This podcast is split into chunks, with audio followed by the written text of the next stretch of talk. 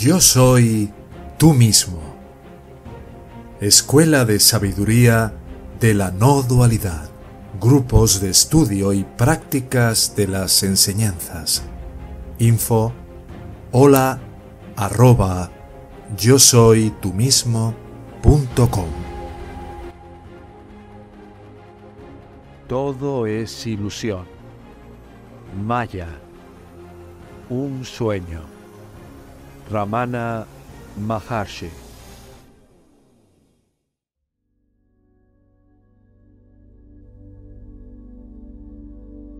La ilusión es percibida por lo que no está sujeto a la ilusión ni es capaz de hablar de niveles y grados de ella. El mundo fenoménico se imagina sobre el sustrato de la realidad, que no se ve afectado nunca por ella de ninguna manera. La realidad es siempre y solo una.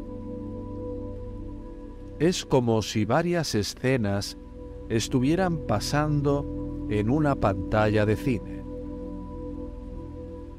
El fuego parece reducir a cenizas los edificios. El agua parece tragarse los barcos. Sin embargo, la pantalla en la que aparecen las escenas permanece sin quemarse y seca. ¿Por qué?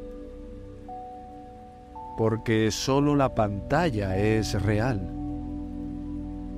Del mismo modo, un espejo no es afectado por lo que refleja. Cuando el punto de vista despierta al conocimiento, se percibe que el universo es sólo Brahman. El punto de vista inmerso en lo fenoménico, se ve sólo el mundo. Sin embargo, al despertar se ve que sólo la realidad existe. Cuando las nociones falsas, yo soy el cuerpo, yo soy estos pensamientos, o no estoy realizado, desaparecen. Solo queda la conciencia suprema o el sí mismo. En el estado actual de conocimiento del mundo, esto se llama realización. Pero la verdad es que la realización es eterna y ya existe aquí y ahora. La conciencia es puro conocimiento. La mente, aparente que surge de ella, está hecha de pensamientos sin embargo, la esencia de esta mente sigue siendo la conciencia y sin embargo, con la superposición de ego, parece funcionar como razonamiento, pensamiento o percepción.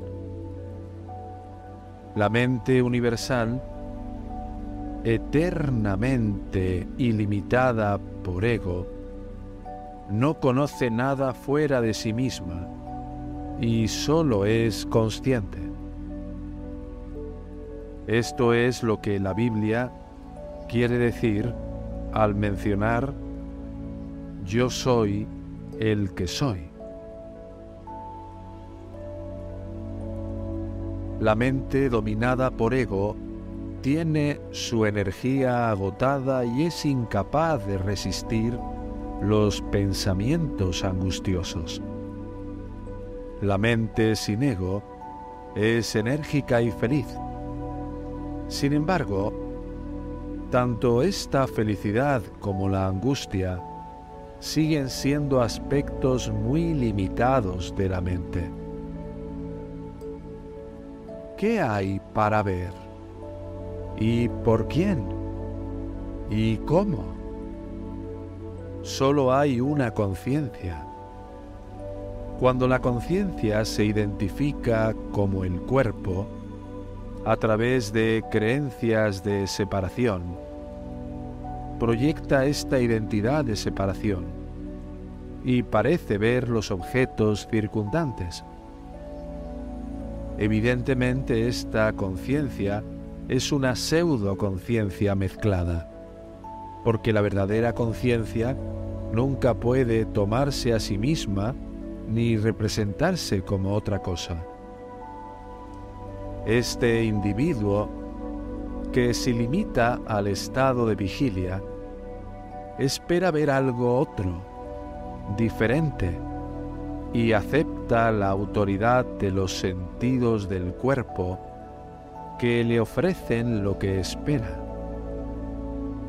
No admitirá que el que está viendo los objetos vistos y el acto de ver son manifestaciones del mismo ego. En realidad no hay ego. Por lo tanto, no hay ignorancia. El ego es sólo algo que parece existir en tanto que hay una percepción de otros y no una sola y única pura autoconsciencia. Si indagas en el sí mismo, se descubrirá que la ignorancia, que ya no existe, no existe y creerás que ha huido. Sin embargo, nunca lo hizo. La ausencia de pensamiento no significa un vacío. Todavía habría alguien consciente de ese vacío el conocimiento de los fenómenos y la ignorancia pertenecen solo a la mente y están en dualidad. Pero el sí mismo está más allá de ambos. Es luz pura. No hay un llamado para que el sí mismo vea a otro no hay dos yoes. Lo que no es el sí mismo es mero no yo, ilusión, y no puede conocer el sí mismo. El yo no tiene vista ni oído, se encuentra más allá de todo sentido, sola pura conciencia.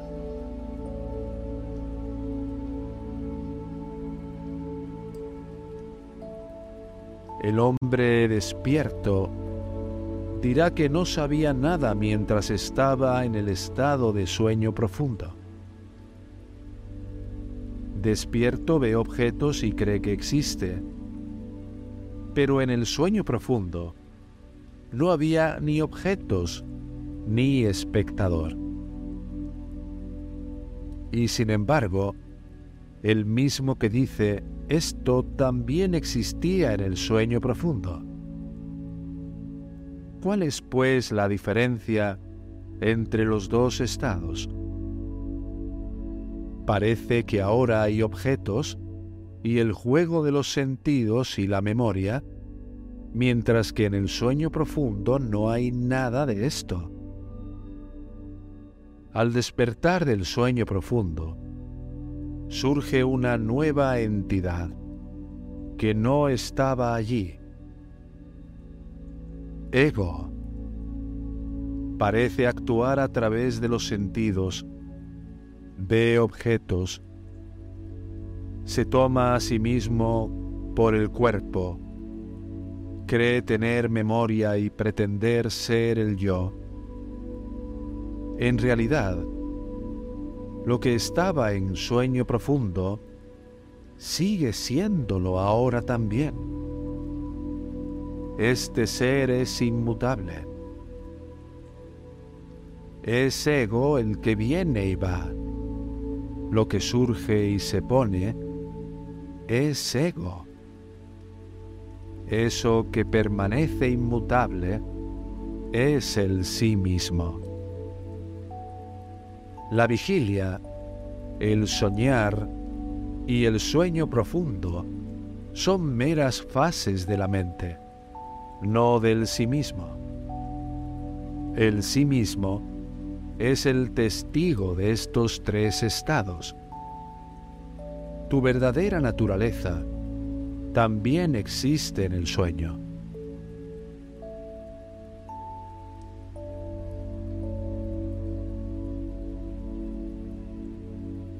De lo que debes cuidarte es del estupor o falso sueño. ¿Estás despierto ahora? No. Lo que estás llamado a hacer es a despertar a tu estado de vigilia. No caigas en un sueño falso, ni permanezcas falsamente despierto. El ser no puede ser conocido en el sueño hasta que se realiza por primera vez en el estado de vigilia, porque nuestra verdadera naturaleza subyace en los tres estados se requiere esfuerzo en el estado de vigilia para realizar el sí mismo aquí y ahora. En esa realización, el sí mismo continuo también será conocido sin interrupción por la alternancia de vigilia, sueño y sueño profundo.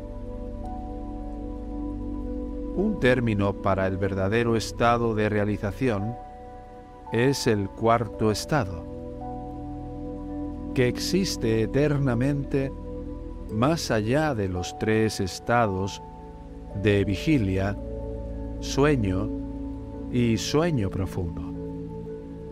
Se le compara con el estado de sueño profundo, ya que de manera similar es informe y no dual. Sin embargo, está lejos de ser lo mismo. En el cuarto estado, ego se sumerge en la conciencia, en el sueño profundo se sumerge en la inconsciencia. Es sólo la inconsciencia desde el punto de vista de ego, pero es plena conciencia de sí mismo como conciencia desde el punto de vista de la realidad o pura conciencia.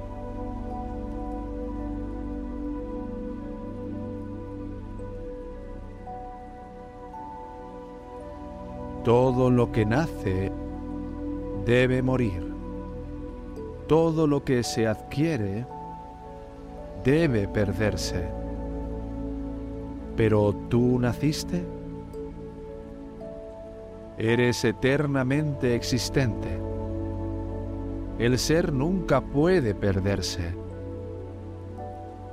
¿Por qué preocuparse por lo que sucede después de la muerte? ¿Por qué preguntar si nunca naciste, si estás cosechando los frutos de tu karma pasado?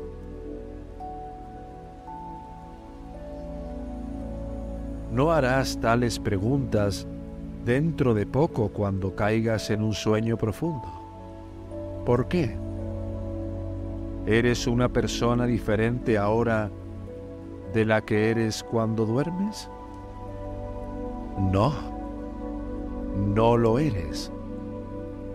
Descubra por qué tales preguntas no se le ocurren cuando está dormido.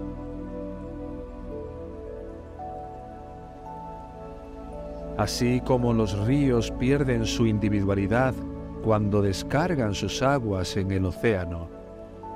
Y sin embargo, las aguas se evaporan y regresan como lluvia a las colinas y de nuevo a través de los ríos al océano.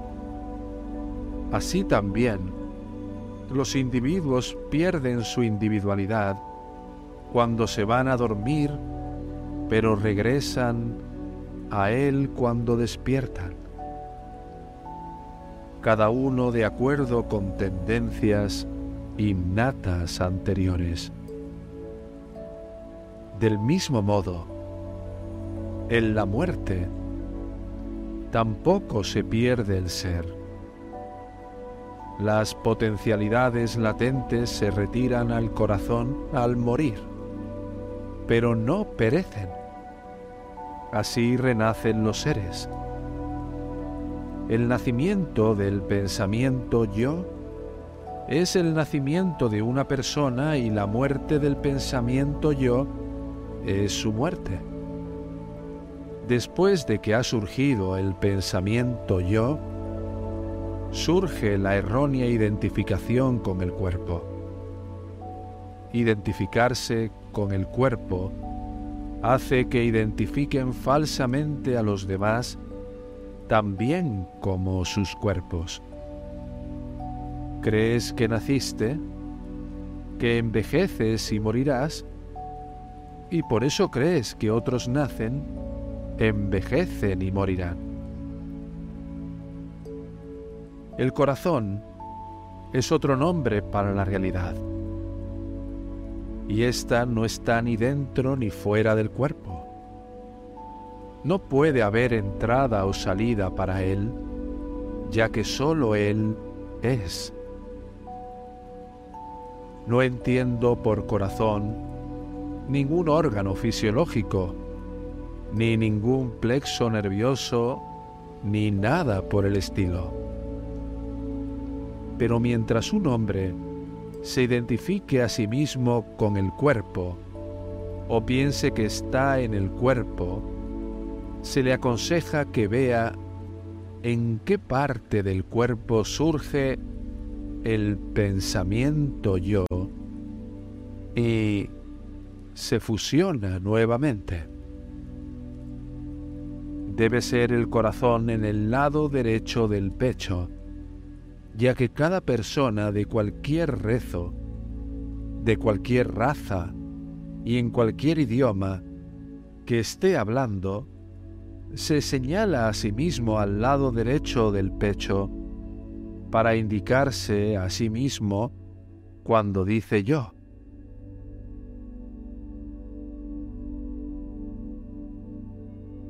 Cuando una habitación está oscura, necesitas una lámpara para iluminarla.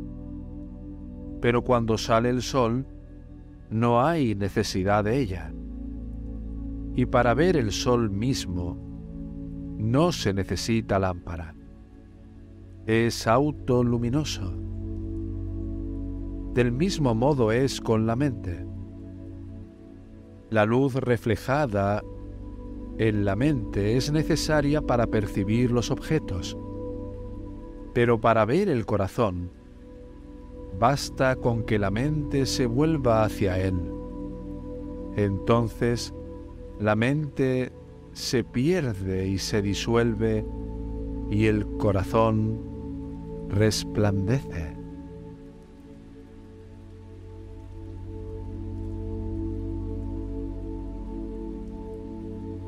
Hay dos formas de independizarse del destino. Una es investigar quién sufre este destino y descubrir que solo ego está atado por él, no el sí mismo y que ego no existe. La otra forma es disolver a ego entregándose completamente al Señor, dándose cuenta de la completa impotencia de uno y diciendo siempre, no yo, sino tú, mi Señor, renunciando a todo sentido de yo y mío y dejando al ser hacer con nosotros lo que quiera. La entrega nunca puede considerarse completa mientras el devoto quiera esto o aquello del Señor. La verdadera entrega es el amor a Dios por el amor y por nada más, ni siquiera por la salvación. En otras palabras, la eliminación completa de ego es necesaria para conquistar el destino. Ya sea que logres esta eliminación a través de la autoinvestigación o mediante el Bhakti Marga. La conciencia sin esfuerzo y sin elección es nuestra verdadera naturaleza. Si podemos alcanzar ese estado y permanecer, está bien. Pero uno no puede alcanzarlo sin esfuerzo. El esfuerzo de la deliberada entrega o de la deliberada meditación, ya sea a través de la autoindagación, la entrega o ambas. Todos los antiguos basanas, tendencias inherentes, vuelven la mente hacia los objetos externos. Todos esos pensamientos deben ser abandonados. La mente vuelta hacia adentro. Eso, para la mayoría de las personas, requiere esfuerzo. Cada maestro y cada escritura le dice al aspirante que se calle, pero no es tan fácil de hacer. Por eso es necesario todo este esfuerzo. Incluso si encontramos a alguien que ha alcanzado este supremo estado de quietud sin aparente esfuerzo, puedes estar seguro de que el esfuerzo necesario ya se hizo en una vida anterior. Por lo tanto, la conciencia sin esfuerzo y sin elección se logra solo después de una deliberada meditación.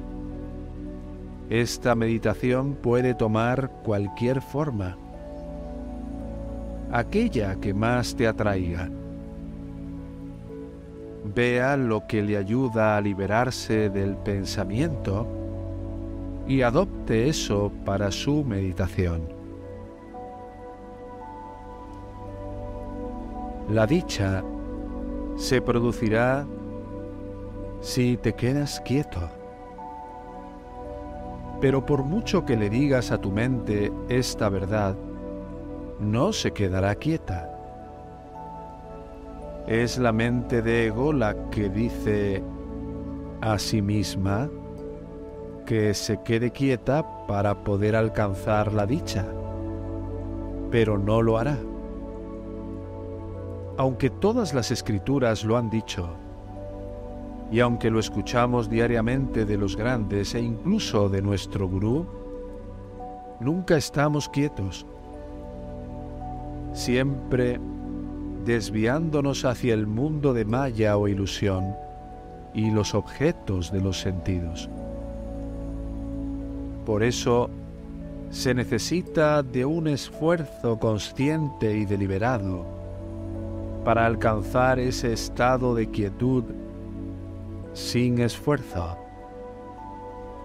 De hecho, hasta que se alcance el estado supremo, sin esfuerzo, es imposible que un hombre no haga un esfuerzo. Su propia naturaleza lo obliga a hacerlo. Tal como Sri Krishna en el Bhagavad Gita le dijo a Arjuna que su propia naturaleza lo obligaría a luchar. Si puedes quedarte quieto sin dedicarte a ninguna otra actividad, muy bien. Pero mientras estés obligado a estar activo, no abandones el intento de realizar el sí mismo. A menudo se logran vislumbres de realización antes de que se vuelva permanente y en todos esos casos sigue siendo necesario el esfuerzo. Sin embargo, la creencia de que tienes que hacer un esfuerzo para deshacerte de este sueño, de un estado de vigilia y alcanzar la realización o el despertar real, también es parte del sueño. Cuando alcances la realización, verás que no existía ni el sueño durante el sueño, ni el sueño durante el estado de vigilia sino solo tú y tu naturaleza real.